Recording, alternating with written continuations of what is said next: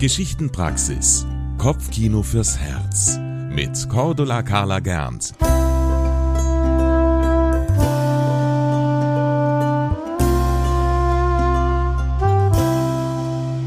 Servus und Hallo, liebe Hörerinnen und Hörer. Willkommen in der Geschichtenpraxis. Heute habe ich eine Geschichte für euch über das Gottvertrauen. Wenn man nachts zum Beispiel wach liegt und sich Gedanken oder gar Sorgen macht, dann kann man sich diese Geschichte zu Gemüte führen. Sie kommt aus Afghanistan und trägt den schönen Titel Heute ist heute und morgen ist morgen. Eines Nachts konnte der König des Landes einmal nicht schlafen. Unruhig wälzte er sich von einer Seite auf die andere immer wieder und wieder.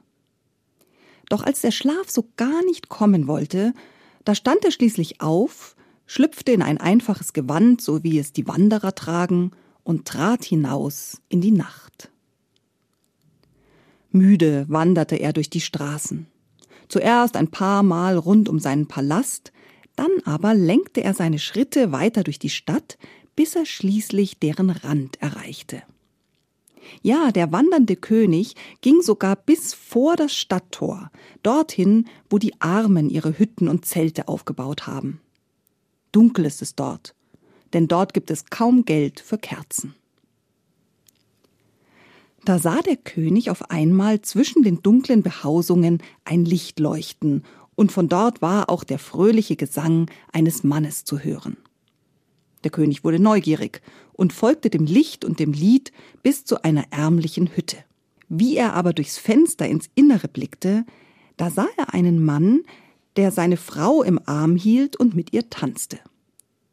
Die Stube war sehr klein, es gab nur einen Tisch, einen Stuhl und eine hölzerne Kiste. Der Mann und die Frau aber tanzten geschickt mit kleinen Schritten um das wenige Mobiliar herum, und der Mann sang dazu sein Lied. Was diese beiden Leute wohl feiern, mitten unter der Woche, mitten in der Nacht? fragte sich der König verwundert, und er beschloss, der Sache auf den Grund zu gehen.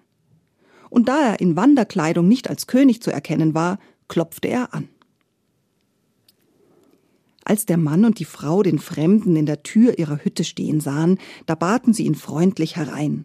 Der Mann tischte dem Gast Brot, Salz und Wein auf und bot ihm den Stuhl zum Sitzen an. Er selbst und seine Frau nahmen auf der hölzernen Kiste Platz. Als die drei nun gemeinsam Brot, Salz und Wein teilten, da fragte der fremde Gast plötzlich äh, Gute Leute, ist eigentlich heute ein Festtag bei euch? Was feiert ihr denn? Ich habe euch singen gehört und tanzen gesehen. Nein, lachte da der Mann fröhlich, ein Festtag ist heute nicht, aber zu feiern haben wir Grund genug. Du musst wissen, ich bin ein Flickschuster. Jeden Tag gehe ich mit meiner Kiste, auf der meine Frau und ich gerade sitzen, in die Stadt und flicke die Schuhe der Leute. Heute konnte ich so viel arbeiten, dass ich genug Geld verdient habe, um alles Nötige zu kaufen. Brot, Salz und Wein.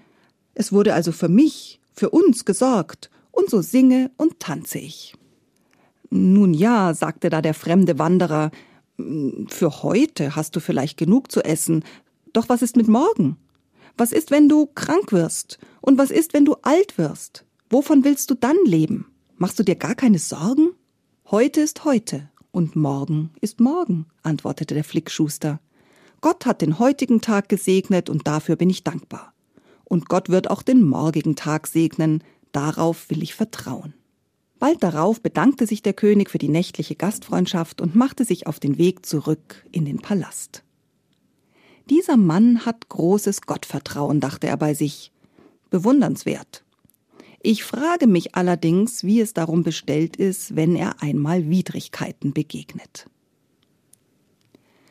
Nun, was soll ich euch sagen? Als der Flickschuster am nächsten Tag mit seiner hölzernen Kiste in die Stadt ging, erfuhr er, dass der König des Landes die Flickschusterei auf der Straße verboten hatte.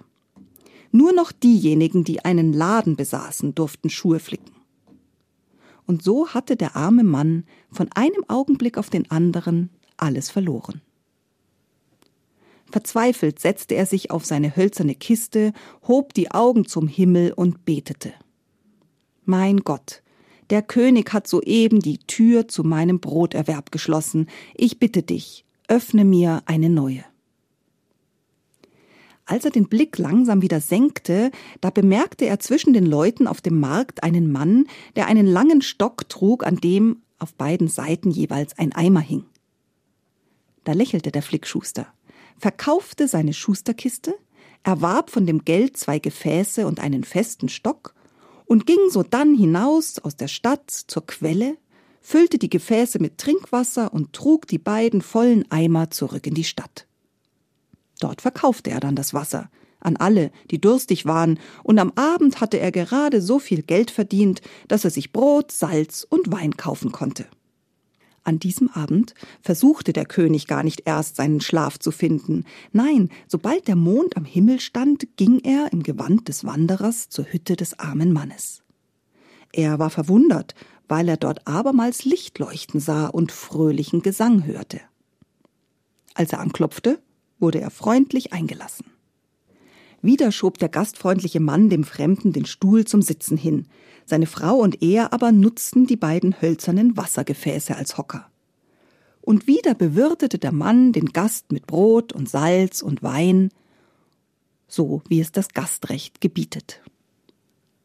Weil aber alles Essen besser schmeckt, wenn es von einer guten Geschichte begleitet wird, erzählte der Mann dem Wanderer, was er an diesem Tag erlebt hatte und wie er vom Flickschuster zum Wasserträger geworden war. Was soll ich euch sagen? Am nächsten Morgen erfuhr der Mann, dass der König des Landes auch das Verkaufen von Trinkwasser untersagt hatte. Es hieß jetzt, jede und jeder müsse sich fortan selbst sein Wasser an der Quelle holen. Der arme Mann faltete wieder seine Hände und betete. Und als er diesmal den Blick senkte, bemerkte er ein paar Holzfäller, die gerade aus der Stadt hinauszogen. Er schloss sich ihnen kurzerhand an und wurde auch ein Holzfäller. Als er am Abend das Holz, das er an diesem Tag geschlagen hatte, in die Stadt trug und verkaufte, bekam er gerade genug Geld für das, was seine Frau und er brauchten. Auch diesmal kam spät abends der Gast und wurde nicht nur mit Brot, Salz und Wein, sondern auch mit der Geschichte des Tages bewirtet. In dieser Nacht kehrte der König sehr nachdenklich zu seinem Palast zurück. Es schien ihm, als laste das Gewicht der ganzen Welt auf seinen königlichen Schultern. Wie einfach hingegen sah das Leben dieses armen Mannes aus. Am nächsten Morgen dann gab der König seinem obersten Diener folgenden Befehl. Ich brauche neue Wachen für meinen Palast. Geh hin und hole alle Holzfäller der Stadt. Das sind kräftige Männer, die sollen meine neuen Wächter werden. Da wurden, so wie es der König bestimmt hatte, aus allen Holzfällern Palastwachen. Jeder von ihnen erhielt eine schicke Uniform, einen ledernen Gürtel und ein scharfes Schwert. Den ganzen Tag lang mussten die Wächter an den Toren des Palastes stramm stehen. So wurde der Flickschuster, der aus der Not heraus ein Wasserträger geworden war und sich alsdann den Holzfällern angeschlossen hatte, jetzt eine Palastwache. Die Arbeit war keine schlechte, doch den Sold dafür erhielten die Wächter des Königs immer erst am Ende des Monats. Und so kam es, dass der arme Mann zum ersten Mal abends kein Geld hatte, um etwas zu essen zu kaufen.